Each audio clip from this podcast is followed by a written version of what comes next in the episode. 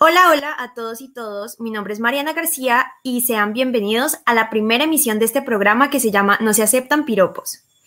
Estamos muy felices de comenzar este nuevo proyecto en el que buscamos que todas se sientan identificadas con los temas e invitadas que les vamos a traer, ya que son cuestiones que compartimos como mujeres y de las cuales queremos concientizar a las demás personas. Hola, hola a todos y todas, tal cual como dijo Mari, estamos súper, súper emocionadas de estar acá en, Radio Samán. Bueno, a continuación voy a presentar un poquito eh, quiénes somos. Eh, entonces, somos un grupo de siete estudiantes de distintas carreras de la universidad, como antropología, ciencia política, comunicación, mercadeo y diseño industrial. Y a través de este programa lo que queremos hacer es mostrar Em, por nuestras propias experiencias que el feminismo tiene diversas caras, tiene muchísimas caras y que ninguna de nuestras opiniones es la verdad absoluta. Asimismo, queremos que aprendan de los temas, que se empapen un poquito de los temas, que reflexionen, que piensen y que incluso se replanteen alguna de sus posiciones em, que han tenido pues a lo largo de su vida. Es muy importante recalcar que esta, que hoy vamos a estar hablando de nuestras experiencias eh, con el body shaming.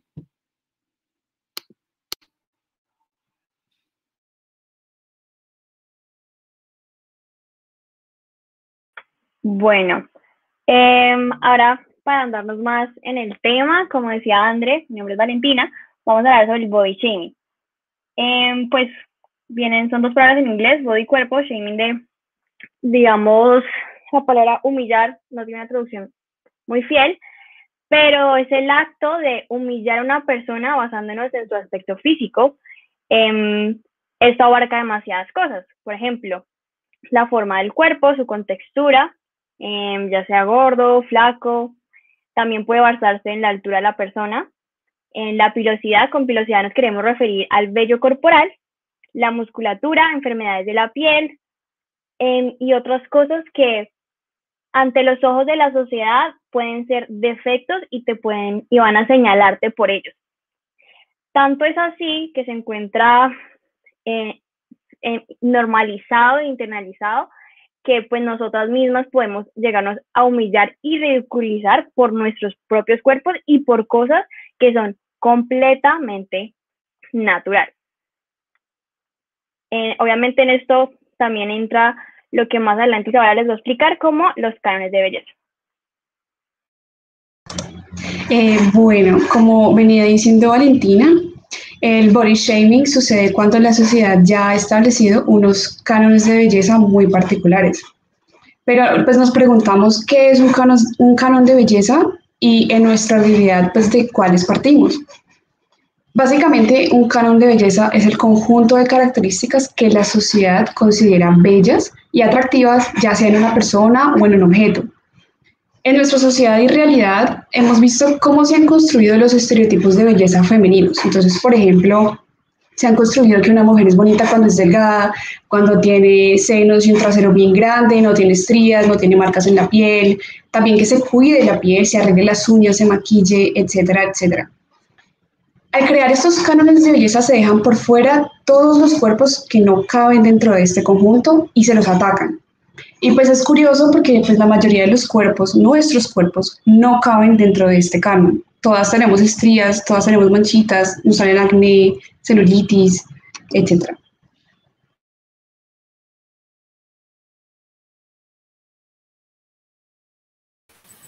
Es curioso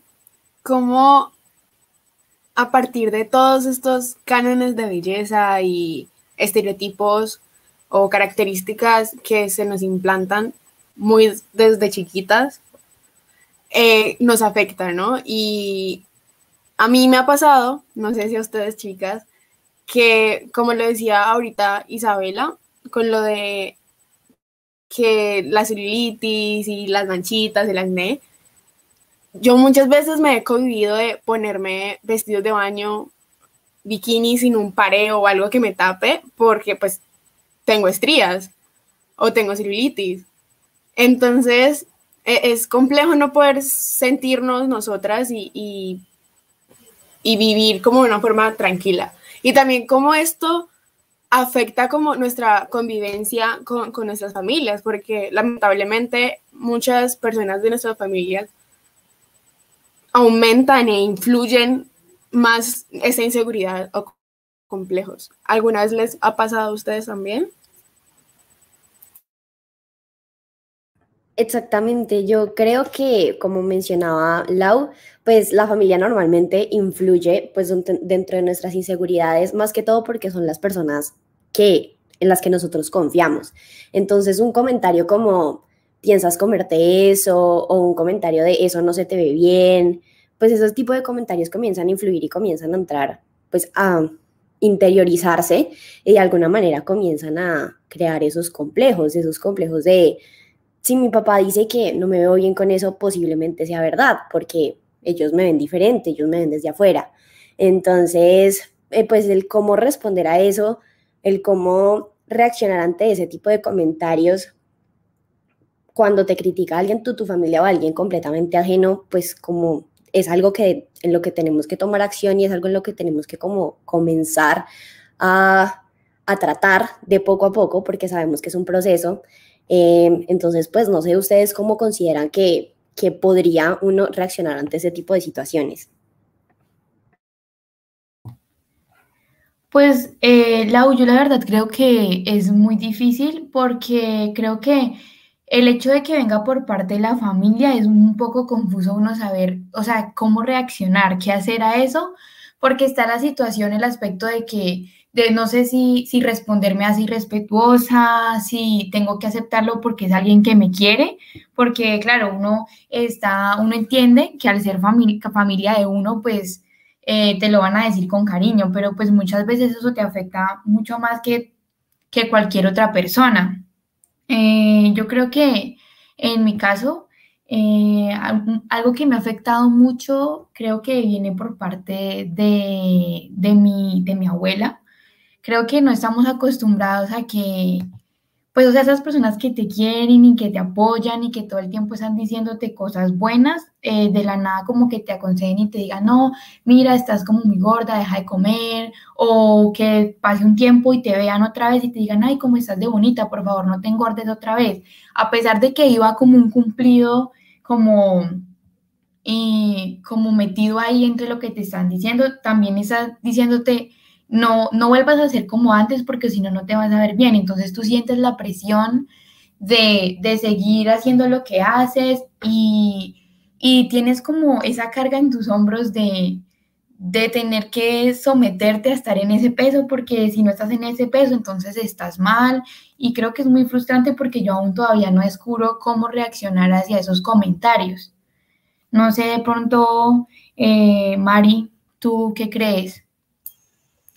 Pues miren que, o sea, yo también he tenido como experiencias con mis padres. O sea, siento que siempre hay como comentarios de que, ay, se te ve la barriga, súmete, o cosas de ese tipo, pero yo sí he tenido una experiencia como más fuerte con las personas externas. Y si quieren les puedo contar mi historia. Básicamente, yo toda mi vida, pues cuando pues, era pequeña, cuando era desde los seis años más o menos, eh, yo empecé a sufrir de body shaming por parte de los niños de mi edad y eso siguió hasta los 12 años, por ahí 13. Y básicamente eran insultos sobre mi cuerpo porque yo cuando era más pequeña era muy delgada, o sea, muy, muy, muy delgado que ustedes pueden pensar que yo tuviera, tenía una enfermedad pues de alimenticia, pero no, o sea, yo era así y yo comía súper bien, o sea, todo bien, simplemente era mi contextura y yo no podía hacer absolutamente nada. Eh, además de, del cuerpo, de que era muy delgada, me decían que era muy blanca, pues que ya era una pared, y pues se me veían las venas, siempre se me han visto las venas porque soy muy blanca, entonces siempre me han ofendido por eso, al mismo tiempo por los vellos, o sea, yo, yo tengo las cejas muy gruesas, lo que significa que cuando era chiquita, cuando no me depilaba, pues las tenía juntas y tenía oso y las piernas mías eran peludas, entonces a mí siempre me, los niños, obviamente, porque los niños son crueles, como sabemos, y siempre me hicieron sentir súper mal y en el momento en que uno ya va creciendo y que los niños van viendo a las niñas y tal, pues me decían que era la más plana, la más fea, etcétera. Entonces, como que, pues no sé si a ustedes les ha pasado que como que esas cosas te van cambiando. y a mí me cambiaron mucho la personalidad. Yo me acuerdo que cuando yo era chiquita cantaba y bobeaba y de todo, y, fui creciendo y me fui cerrando mucho, al punto que al final de mi, de mi colegio, pues yo odiaba a todo el mundo, yo no hablaba con absolutamente nadie, tenía una o dos amigas y punto. Porque a veces esas críticas no solo se quedan en, ay, qué pena, ya no me quiero poner un vestido de baño, sino que ya luego te afectan al punto de cambiar tu personalidad, que fue lo que me pasó a mí y yo lo único que quería y esperaba era salir del colegio y llegar a la universidad y la universidad me cambió completamente porque uno como que aquí puede ser más uno, no sé si ustedes sienten lo mismo. Entonces como que siento que el body shaming a veces deja de ser algo como superficial y de verdad te afecta, como es el caso mío. Y pues no sé si, si alguien más quiera contar su experiencia, puede ser André. Sí, bueno, pues tal cual como dijo Mari, yo también he sufrido de body shaming a lo largo de mi vida. Em, yo siempre he sido eh, pues una mujer gruesa, siempre eh, mi contextura es gruesa. Entonces me acuerdo mucho eh, que cuando estaba en el colegio, estábamos, yo creo que esto viene desde primaria, estábamos por ahí en cuarto o, quinto, yo estudiaba en un colegio que eran, em, pues éramos niños, yo estudiaba en el colegio, estaba en el colegio y me acuerdo mucho que cuando llegó en la clase de educación física, para mí eso era horrible, era, era un martirio. La clase de educación física y el deporte y todo lo que yo me tuviera que mover, para mí era algo muy horrible porque yo me acuerdo que siempre me hacían comentarios como, no, es que, es que tú te mueves muy torpemente o, no juegas bien, porque mi cuerpo no era, el más, no era, como el más atlético ni nada por el estilo. Me acuerdo mucho que cuando estábamos jugando eh, básquetbol o fútbol o el, juego que llamamos ponchado, no sé si, si, si, si lo conocen, me acuerdo que escogían, se escogían los grupos y yo me acuerdo que yo siempre me quedaba de última. O sea, nunca nadie se quería hacer conmigo porque yo las hacía perder, porque yo era torpe. Si me entienden, como que yo nunca, nunca sobresalí en eso, porque mi cuerpo no, no, era el más atlético. Entonces, como que yo siempre, mm, siempre me humillaron por eso, porque yo era más gruesa que las demás, porque em, tenía, sí, era, era mucho más grande. Entonces, como que siempre me humillaron por eso. Entonces, eso, eh, que no me escogieran en, en, esos grupos y que siempre me quedaba de última, para mí eso, eso me marcó demasiado. Y como que eso me hizo cambiar y ver como que necesitaba como, como que, que no era solamente el hecho de, de, que me escogieran de última o eso, sino que iban cosas muchísimo más allá. No sé, em, Valen, si nos quieres contar tu, tu experiencia. Vale, yo sí estoy muy de acuerdo con ustedes sobre la experiencia de, del colegio en, cuanto a body shaming y cómo eso ayuda a construir o destruir quién eres y tu personalidad. Yo sinceramente en lo que fue más del bachillerato no era, pues me mantenía más con mi mismo círculo social porque me daba miedo es, e, eso de exponerme a, a los demás y que les diera de qué hablar. Por ejemplo, si seguimos con ese hilo, pues yo también era, digamos, pues soy una mujer que tiene vello en los brazos, pues se ven notoriamente. También pues mis cejas eran pobladas. Eh, yo veía, por ejemplo, me acuerdo como a los, no sé, 13, 12 años, niñas que ya iban depiladas sus piernas, sus cejas em, y demás. Y obviamente, pues eso, esto me decía a mí pensar como no me voy a ver tan linda como ellas o me daba pena usar falda por lo mismo, pues porque a los ojos de los demás que, que te, te educan también para tenerle tanta importancia a tu imagen física y a lo que te pueden decir, que te importa cómo te miren y qué vayan a decir al respecto. O sea, si quiero dar de hablar, pero que no sean cosas malas. Entonces el body shaming, en mi caso, pues sí me sentía un poco retraída porque, por ejemplo, mi mamá no me dejaba hacer esas cosas, lo cual, pues yo la entiendo, pues porque no era la edad, pero pues habían personas que ya lo hacían y los hombres quedaban, wow, ensimismados y era como lo máximo y uno, era como, y uno se sentía ahí como, como la, la niña ahí como rechazada del parche. Eh, sin embargo, pues no puedo hablar sobre una experiencia tan profunda, sino que decidí más aislarme o cerrarme a mi círculo, no, no decidí como en dejar entrar esa clase de personas o dejar, o más bien como si puedo estar por fuera, si puedo no estar dentro, digamos, el centro de atención y pasar desapercibida en el colegio, no van a tener que decirme, eso es mi caso. Em, también quiero como seguir con lo que decía ahí eh,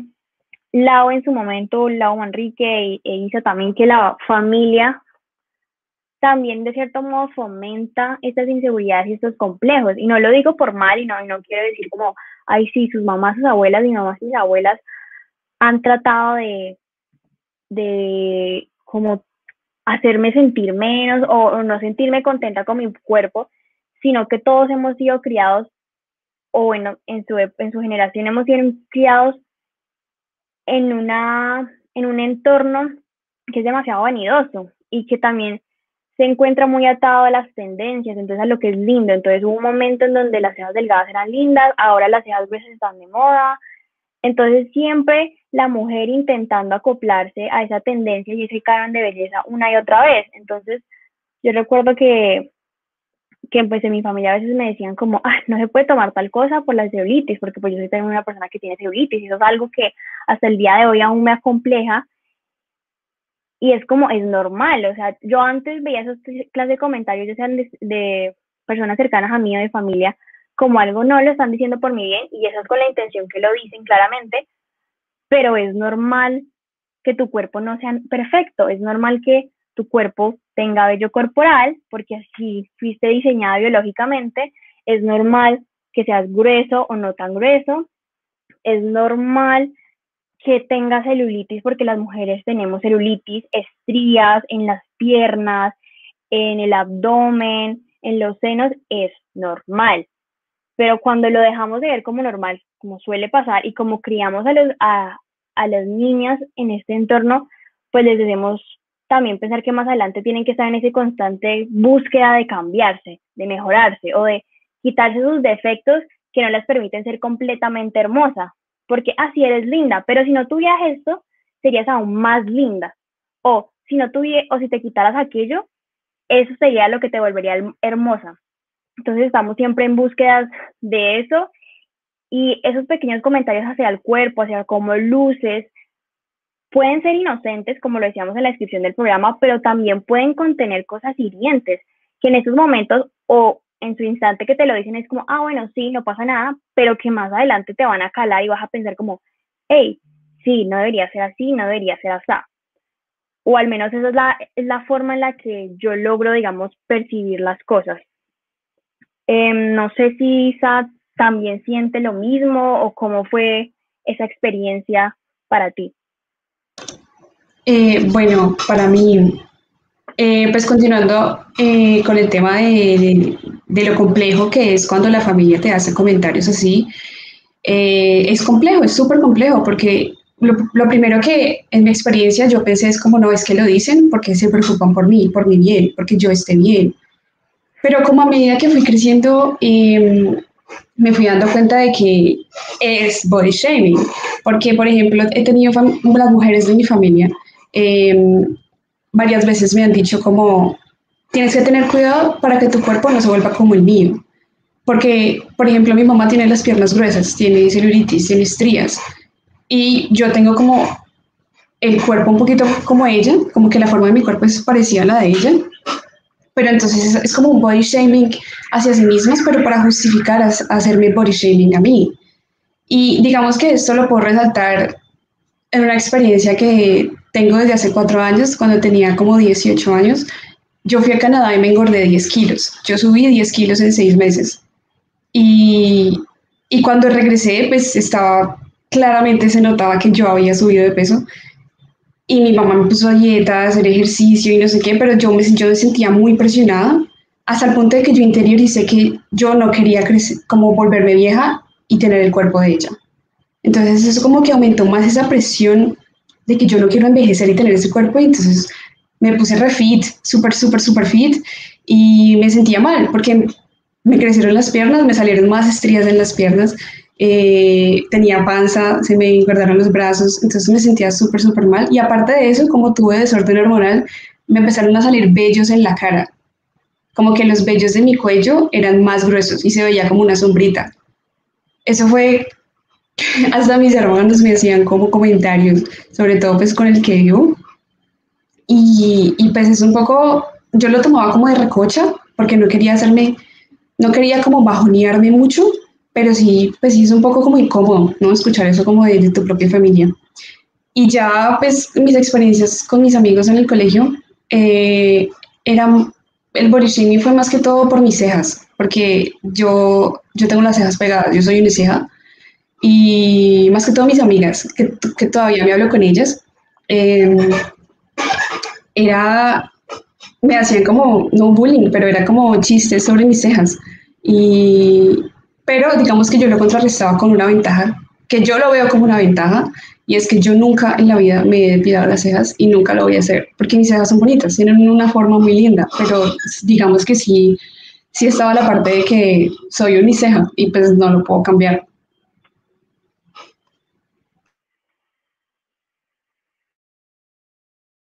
Sí, lamentablemente, aunque esos comentarios de nuestras familias no nos quieran ofender o nos quieren lastimar, lamentablemente lo ocasionan tarde o temprano. Y es por eso que, que, eso nos lastima nuestra autoestima y a partir de muchas cosas nos miramos al hay un momento donde nos miramos al espejo y nos odiamos. Y a pesar de que hagamos dieta, eh, comamos lo que nos dice toda la familia, que para no engordar, para que no tomamos gaseosa, para que no nos salgan celulitis o X, Y, Z, nos seguimos estudiando hacer todos esos sacrificios. Entonces, al final, ¿cuáles son, cuáles son los imperfectos? ¿Cuáles son esos, esas partes de nosotras que tenemos que cambiar? O sea, al final, nos tenemos que cambiar a nosotras mismas o, nos tenemos que, convertir en, otras personas? ¿Ustedes qué piensan? Lau, ¿qué piensas tú? Eh, yo creo que tienes como toda la razón en todo lo que dices. No deberíamos de cambiar por absolutamente nadie y en eso de, con, con respecto a lo que tú mencionabas, de que en algunas ocasiones nos miramos al espejo y decimos, autoproclamándonos nosotras mismas feas, eh, ese tipo de comentarios que que inconscientemente comienzan pues a hacernos sentir feas, o sea, si decimos que estamos feas frente a un espejo, pues así nos vamos a sentir el resto del día y posiblemente eso sea lo que reflejemos. Eh, pues hablando como un poquito del tema, pues comentando la situación, yo creo que eh, en el transcurso de mi vida he pasado por un proceso de tratar de mejorar ese amor propio y entender que va a haber, algún, va a haber un día en el que me voy a ver completamente diferente al otro y eso no está mal, no significa que me vea más fea que ayer o me vea más linda que ayer, porque todos los días soy linda, solo que de maneras diferentes. Y llegó un punto en el que espero que ninguna persona pues tenga que estar involucrada alguna vez, en el que yo pasaba por el espejo del baño y no podía ni siquiera mirarme. O sea, era como o sea, era una situación de que me sentía incómoda viéndome a mí misma en un espejo. El, el pues, el como sentir que, que, que, que ni siquiera merecía recibir mi mirada, yo creo que fue algo que como que inconscientemente me fue llenando obviamente de más, de más inseguridades y en ese mismo sentido aceptar los comentarios de los demás, porque si yo no me miraba en un espejo, pues evidentemente no iba a saber si lo que veía era cierto, o sea, si lo que me decían los demás de te ves gorda, pues era cierto porque o sea, porque no me veían, ni siquiera era capaz de mirarme en un espejo y decir, oye, te ves linda, oye, hoy te ves agradable, me gusta tu pelo hoy, me gusta, porque hablarse a uno mismo también es importante. Y yo creo que ese proceso, pues, que he hecho de poco a poco comenzar a verme y decir, estás linda, incluso si no lo siento, ha sido algo que me ha servido demasiado y en el punto en el que yo ya paso por el espejo y digo, uy, hola, te ves bonita hoy, o sea, como que yo misma me voy diciendo, te ves bonita hoy y todo el día me siento linda. Lo estaré, obviamente, pues yo creo que todas estamos lindas. Entonces, pues el pasar y decir, te ves linda, me gusta hoy tu pelo, inclusive puede que no me guste como se te ven las cejas o puede como no, que no me guste como se me ve en ese día porque me sale un grano, por ejemplo. Pero si me digo estoy linda o si me digo se te ven lindos los ojos hoy, te, se te ven lindas las pestañas, se te ve un pelo radiante, yo creo que eso es como la energía suficiente o la recarga suficiente que necesito para atravesar todo el día con los comentarios que yo sé que las otras personas van a hacer inevitablemente. Entonces, pues yo creo yo creo que con lo que mencionabas de, de si nos hemos bajado la autoestima, sinceramente, por mi lado, sí. No sé qué piensa Dani al respecto sobre eso. Pues Lau, mira que es algo súper complicado porque voy a retomar algo que estaba diciendo Lau sobre que le estaban diciendo pues que ella se puso fit después de recibir esos comentarios y que ella aún se sentía mal. Y o sea, como que algo que es muy real y que yo la verdad no había tenido en cuenta es que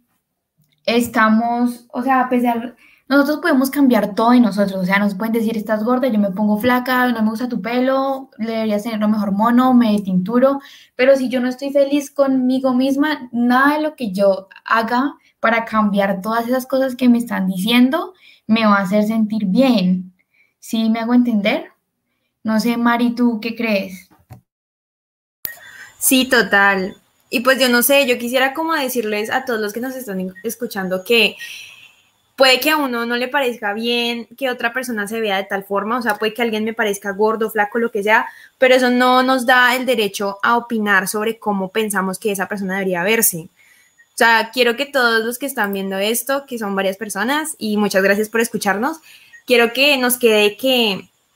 hay que ignorar hay que ignorar como que cómo se ven las otras personas, eso no debería ser tema de discusión, ni tenemos el derecho de opinar acerca de los cuerpos ajenos. Entonces sí como que me gustaría que eso lo supieran porque como ven, a todas aquí nos han pasado situaciones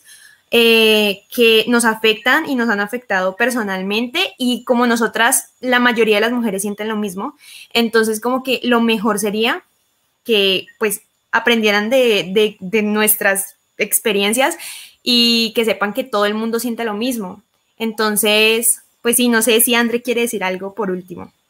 Sí, bueno, ya para cerrar, em, la verdad es que ha sido muy, muy importante como estar aquí y compartir todas estas experiencias. La verdad es de valientes hacer esto, aceptarlo y reconocerlo. Tal cual como lo dijo Mari, no hay por qué opinar del cuerpo de las demás personas, de cómo se ven las demás personas, porque eso no es lo importante. Queremos darles las gracias a todos por escucharnos el día de hoy en nuestra primera emisión. Eh, recuerden que estamos todos los lunes de 7 y 45 a 8 y 15. Estamos activas en redes sociales para que nos sigan en nuestro Instagram, arroba no se aceptan piropos. Infinitas gracias a todo el equipo técnico, a nuestros operadores. Em, y nada, nos vemos en la próxima emisión.